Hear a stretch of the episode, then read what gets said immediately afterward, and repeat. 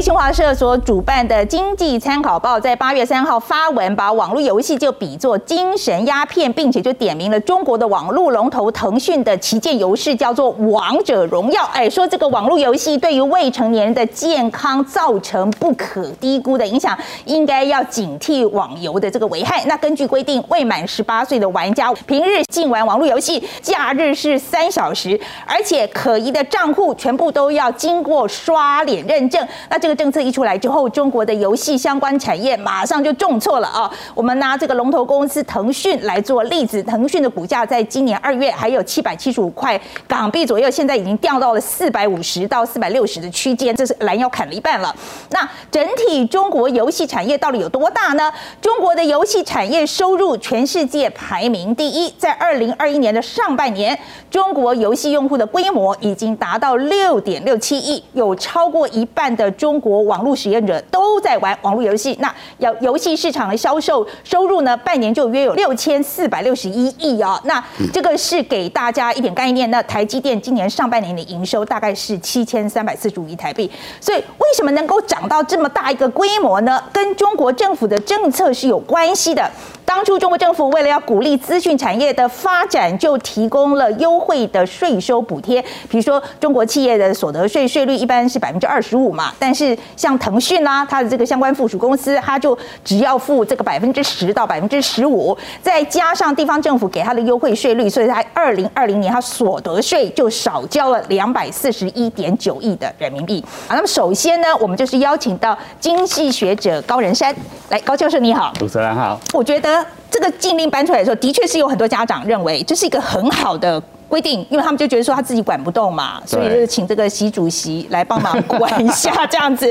OK，那可是我知道主任啊，你觉得这个其实他们表面上他们这个管这个整治这个游戏产业是。不是只有这么单纯一个原因，就是要管小朋友做什么这件事情而已，对，对不对？所以你认为真正的原因是什么？我认为哈，其实这原因有很多，但是主要的我要先说，嗯，在思想控制上面，它是一个很大的，就是说社会思想的控制。之前来讲的话，中国的这个社会风气，因为太过竞争，那个大家都望子成龙、望子成凤，然后去挤窄门，所以呢，挤到很多家长他没有那个资源可以挤出来。那这些学生哦，就是说以前有进京赶考嘛，我跟你讲，现在还是有，好不好？地方的啦，或者农村的子弟，他们要进去这些一线都市去跟人家竞争，这个是一个很难过程。那很多人就是放弃掉了，因为你没有后门，没有关系，有关系就是没关系，没关系就是有关系了，对不对？所以他挤不进去，他就自我放弃。那自我放弃什么？就躺平嘛。所以社会风气太过于躺平了。就是说啊，我放弃。他找到一个好，我们讲就是一片浮木，这就游戏嘛，对不对？因为去打网咖很便宜啊，在中国打网咖，你大概一整天下来，大概是说三个小时的话，他可能才花个十块人民币、五块人民币的，对不对？他他没有其他的娱乐，没有其他地方可以做，那他去网咖找到一个逃避的门嘛。嗯。第二个呢，网咖。哦，就是他打这个线上游戏是可以赚钱的，嗯，哦，是可以赚钱的。像有两种赚钱的方式哦，一种叫做网红模式，哦，他很会打，哦，那如果长得又不错，嗯，哦，然后或者是他长得也蛮帅的，那这个就会拍下来他在打打游戏的过程啊，怎么样，甚至有一些解说，这台湾也蛮多的。对对，其实我在美美国访问过好几个，对，而且他们薪水也很高哎，对对，就是呃应该说获利了，因为他们不是他们是等于说自己是当老板嘛，对，没错，就跟。跟自媒体一样的的经营方式。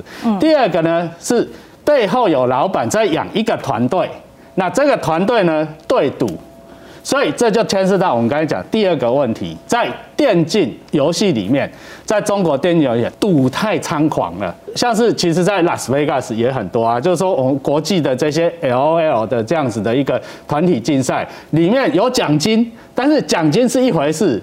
对赌那个后面更多，对不对？直棒过去也也是背后有签赌啊，对不对？所以在这个赌的过程之中，它无形在社会中形成了一个那种弥漫之气，就是大家让我赌这个就好了。如果我电动打得好，我也不用去念书啊，对不对？就做做这个就好，那你就职业变电竞选手哦，这样就好了。那第三个原因呢，其实这样子的风气是直接抵触。中国共产党的党纲的。因为像这样子的一个社会风气，它不是生产，这个在共产党的定义，好，马克思主义啊，它没有做从事生产性的活动，但是呢，他需要这么多的国家资源、社会资源去给他们动，所以这个对习近平来讲的话，这个是 no 是不对的，所以他们也不能参与社会资源的分配、公共资源的分配。所以就是一连串这些事件，一环扣一环，导致啊，习近平就下这个令，那就就禁吧，就进。Okay, 那你先不要讲这个部分了啊。那我们现在讲，就是说他真的是不是能达到他的国家希望？他今天这样做他的目的？那我们是看到有一篇报道在讲说，呃，习近平就是他就觉得这些都是不是生产嘛啊，他看不起这些软科技的东西。那他很希望人。经由这个举动，也可以把人才导向外半导体这种硬科技这个方向去。你觉得有没有可能？我觉得不大可能啊。哦，我我跟你讲原因，就是说一个国家它能够创新，能够往科技发展，这个是有它的脉络可循。就是你这个国家很重视基础科学，我们讲科普教育嘛。哦，你呢？年轻人会有这样的好奇心，你会去追求解答。哦，一些你可能在书本上看出来不觉得他这个解答，你可能会自己去追。哦，那社会上要有这些科技的这些资源，让年轻人自己去碰。好，那以及就是说，你有这样子一个教育管道，可以让他去寻。那你说你是强迫性的，强迫这些年轻人，哎，你不要打电动，你全部都去给我上学，你全部都给我去念半导体，然后你们最后。都会变成工程师，他已经等于陷入一个，就是说在毛泽东那个时候的哦大炼钢时代的那种那种迷失啊。反正我给你人，给你钱，你就会长出来。在科技里面不是这样子的，科技里面是创新、多元化，所以他会去激荡，它不会是一成不变的。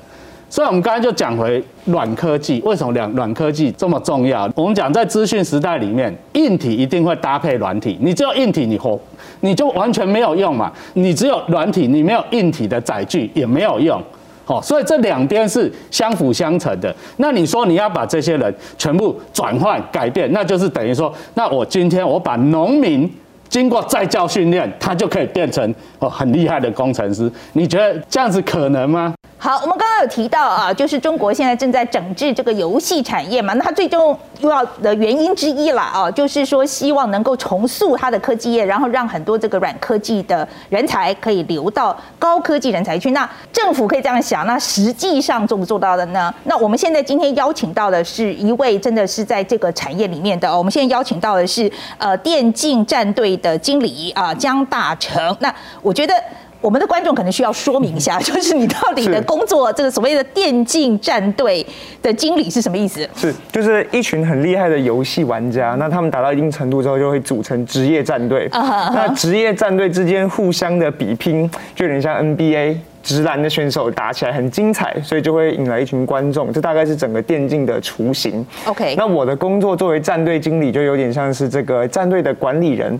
像我们常常会听到 NBA 有球员的交易啊、转会期啊，那其实就是由球队经理去做运筹帷幄。OK，那在战队里的战队经理也就是这样子的一个角色，球队的组建呐、呃拉赞助啊等等这样子的一些工作。OK，所以你自己不用会打电玩，你其实你只要知道谁很厉害。是的，就眼光要很准，然后做这些事情。Okay. 好，那这一次电玩限令，听说有很多电竞选手就失业了。我我想是对你们这个行业应该是有直接的冲击嘛？是，是，是因为当时听到这个消息的时候，我马上第一直觉想到的就是啊，那我之前带的时候很多所谓的青训选手，那他们要怎么办？因为青训选手就是他还没有打上真正职业的舞台，但是呢拥有那个实力，通常都是十六到十八岁这样子。嗯，那我就。很会担心他们会进入一个怎么样的状态？呃，现在。据说也是这个电竞的俱乐部，我电竞的战队都在跟政府的相关部门去做协商，因为电竞它本身跟电玩对我来说也是两件不一样的事情。那希望把它当做一种更成熟的产业，或者说我们像有点类似国手这样的方向去培养的话，那就规避掉了说呃可能精神鸦片，或者是他们只是无意义的在打电玩的这样子的一个事情，反而把他们想象成是可能更为有生产力的国手或选手这样子。OK，可是我说实在这个。个东西还是有违我这个资本主义脑袋。好了，OK，我觉得对我来讲还是有点困难的原因是，我说实在，我们在美国职业球队非常的多啊，是。可是我说实在，那个职业球队的养成，它是非常草根的，就是很多很多人进来玩，它变成一个区域的，然后越来越大，它所以它人才才会越来越多嘛。所以他们今天在讲说，一个 sports，不管是足球、篮球，它最重要的就是。要很多人喜欢玩，因为有很爱玩，所以他会越玩越好，然后会展现然后会展现天赋，然后呢，所以他才会变成最后变成这个市场。是 OK。那我觉得现在如果说今天我们把玩电玩跟电竞分开来之后，我觉得基本上就是说，你今天玩的人，你把它那个铺变少了。是，就变成好像电竞要特别去从十二岁开始培训，其实这个也不是电竞一路走过来的一个历程。我看不管全世界范围，所有的电竞选手都是自己喜欢打电玩，然后呢又同时展现出了天赋，这样子的人最后就会成为职业选手。那这当然是电竞产业在未来需要重新面对的一个问题，就是说，那呃，就算有了这样子一个政府可能的配套措施之后，但是整个人才库或可以遴选的这个选手，或者是是有天分的小孩，有天分的青少年变少的这个问题，是确实未来电竞圈可能需要面对的。而且另外一个更大的问题是，我觉得没有人玩了，你哪有市场啊？不是，我这个是很简单的问题。OK，所以说你这些电竞选手培养出来是怎样，只能参加奥运赛。我我也我真的觉得，因为奥运是不赚钱的。说实在，这些选手你培训，你国家愿意花这个钱很好，但是。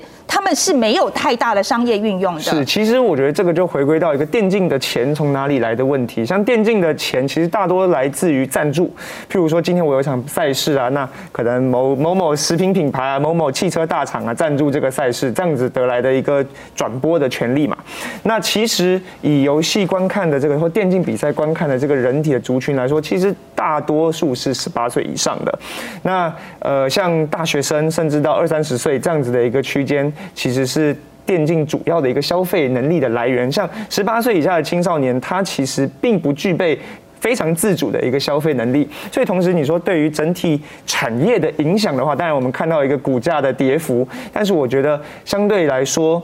没有那么大，没有想象中的那么严重。那你说会不会造成以后青黄不接，或者说十八岁以下他除了不能玩之外，他连看都不能看？我觉得这都是一个很大之后要去面对的问题。那我觉得你专家的看法，我说实在，中国这样接下接下来，不管是在市场上或是人才上，他就是在吃老本了啦。我说真的，我我在现在来判断就是这个样子。那你觉得？或你可以不同意，你可以说你不同意，但是如果说是我这个逻辑的话，你觉得他还可以吃老本吃多久？就像现在我们看到十八岁以下开始，如果这有这样的限制之后呢，那就看。这些人他们在被限制时间的前提之下，他们把这些时间拿去做什么其他的事情？像其实如果你对于一件事情是有呃，就譬如说电竞好了，比赛你自己不能玩，其实你还是可以看比赛，还是可以 看这些影片等等。就是说，这是像我们在台湾大家看 YouTube 一样嘛，很多人现在像我自己玩的比较少，但是也看的比较多。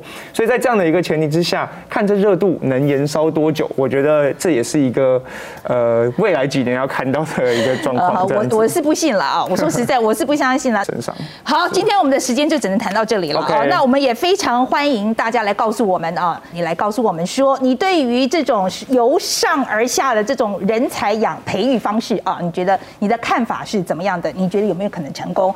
那另外呢，我们呃，今天我想是我们第一集播出啊，所以我想提醒大家一下，这个哇，匪夷所思，除了在 iNews 台播出之外呢，我们在 YouTube 还有脸书还有 Podcast。平台都可以找到我们啊，所以欢迎大家到赶快来留言告诉我们你怎么想。好，呃，这个我思故我在，疑你不敢疑，哇，匪夷所思，我们明天见。